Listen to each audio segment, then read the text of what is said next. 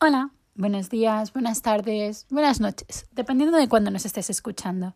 Y bienvenido a un nuevo episodio del podcast de Ultimate Paddock Pass, donde encontrarás resúmenes de carreras, toda la información necesaria de la Fórmula 1, la Fórmula 2, la Fórmula 3 y la Fórmula E, así como todos los cotilleos que nos lleguen desde el paddock y las fábricas y aquellas noticias y comentarios deportivos que nos resulten muy interesantes. Hola a todos y bienvenidos a un nuevo episodio de The Ultimate Paddock Pass. Hoy haremos el preview del Gran Premio de Gran Bretaña y os contaremos lo último sobre el circuito, así como recordaremos importantes acontecimientos que han caracterizado este Gran Premio. La carrera de Silverstone no solo es una de las más importantes de la temporada, sino que además es la home race de las escuderías McLaren, Aston Martin y Williams, además de tres pilotos de la perrilla, Lando Norris, George Russell y Lewis Hamilton, aunque de manera no oficial también podíamos incluir a Alex Albon. Por ese motivo, las gradas se esperan ver llenas durante todos los días que ocupa el Gran Premio, no solo para la Fórmula 1, sino que también para las categorías soportes, la Fórmula 2 y la Fórmula 3 junto con la Women's Series en la que se disputará la tercera ronda de su campeonato.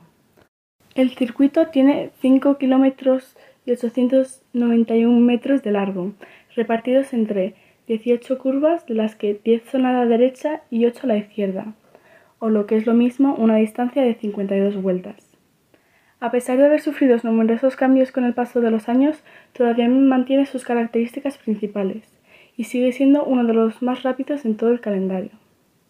Además, curvas históricas como Magos, Beckett y Avi no han dejado de suponer grandes retos para los pilotos, que tienen que demostrar sus grandes habilidades de, conducir si no quieren ir directos contra el muro.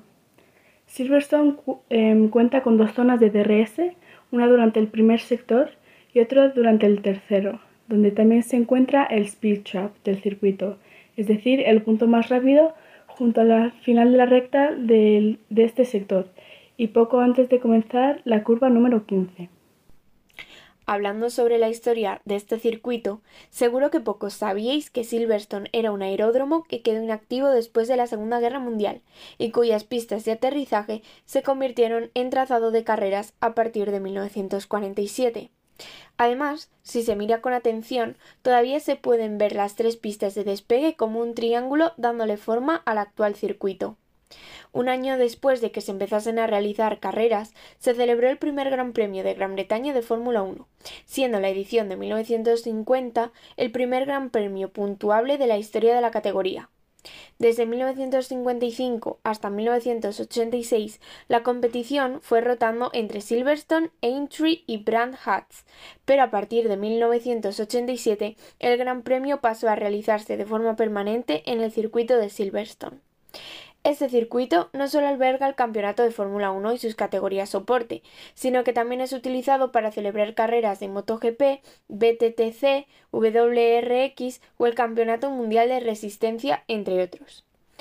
El primero en subirse al escalón más alto fue Josep Farina, el 13 de mayo de 1950, habiendo conducido su Alfa Romeo 158 durante 70 vueltas, y con la ventaja de quien sale desde la pole position. Sin embargo, el título de mayor vencedor de este Gran Premio se lo lleva Lewis Hamilton, guardándose ocho victorias en su bolsillo, de las cuales las tres últimas las ha ganado de manera consecutiva. Ahora sí, centrándonos en la historia más actual, vamos a hablar sobre el último Gran Premio de Gran Bretaña, que dejó muchas cosas a destacar.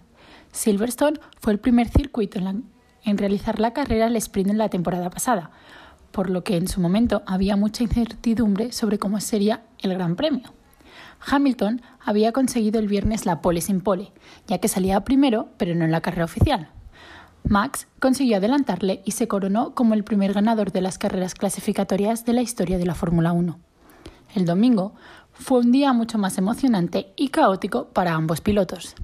El británico que salía desde la segunda posición cargaba sobre sus hombros la presión de ganar en casa ante sus aficionados y a juzgar por cómo corría el Red Bull del holandés en ese circuito, no parecía tarea fácil. Desde la primera vuelta, Max Verstappen tuvo que defenderse de un Lewis Hamilton que había salido feroz por conseguir el puesto más alto en la tabla, ofreciéndole a la afición una de las salidas más bonitas hasta la fecha. Sin embargo, todo se torció cuando en la frenada, antes de llegar a la curva de Cops, el británico apuró demasiado, entró pasado y hizo saltar su coche contra el de Verstappen, quien se fue a gran velocidad contra el muro. El gran impacto preocupó a la afición, ya que había sido un accidente de muchos Gs, por lo que el piloto fue trasladado al centro médico para descartar cualquier tipo de lesión. Afortunadamente, Verstappen salió bien parado, aunque el accidente dio lugar a debates entre el público sobre quién había sido el culpable, discusiones entre los equipos con la FIA y el momentazo patrocinado por Toto de Michael, I just send you an email, del que todavía la gente hace memes. Justo antes del safety car, Leclerc tomó el liderato y después de la relanzada aguantó en la primera posición más vueltas de lo esperado, manteniendo al Mercedes del británico por detrás. Finalmente, Hamilton le adelantó la vuelta 50, a dos de terminar y generando una oleada de, en la grada de vítores. La segunda posición la ocupó el monegasco y en tercer cajón se subió Valtteri Bottas, que poco pudo luchar al tener que cumplir con las órdenes de equipo por la penalización a su compañero.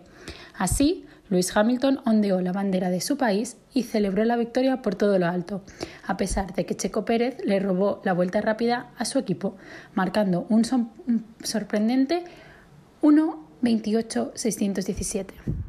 Sin embargo, estamos en 2022 y la gran mayoría sabe que esto es muy difícil que vuelva a ocurrir. Para este Gran Premio, Pirelli repite su elección del año pasado y lleva los neumáticos más duros de la gama, C1 para duros, C2 para medios y C3 para blandos, siendo los primeros los más duraderos y los últimos los que más velocidad podrán ofrecer.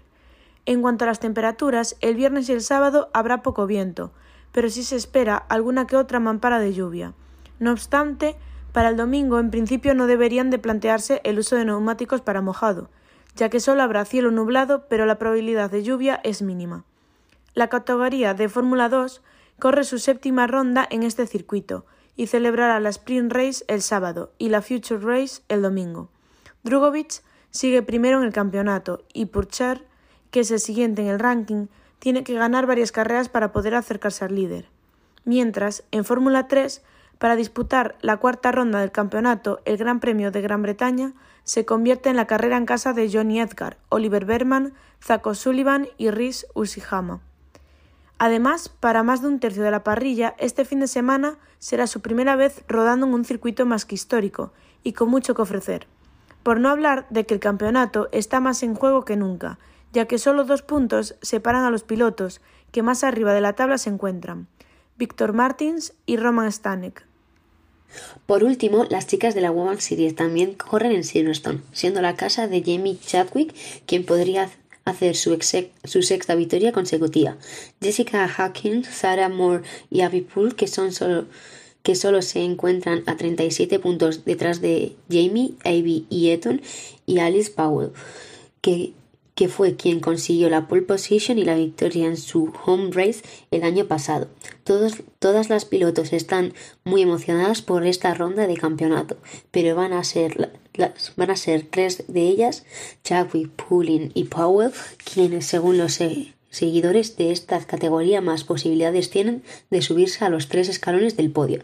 Ya veremos qué pasa durante este fin de semana con, con las leonas de Motorsport. No nos olvidemos de mencionar la Fórmula E, también compite esta semana, aunque a diferencia del resto de las categorías, esta lo hace fuera del continente europeo, la categoría donde corre Antonio Giovinazzi, entre otros muchos rostros conocidos, se trasladará hasta Marrakech, en Marruecos, y paralelamente la Indy se correrá en Oye.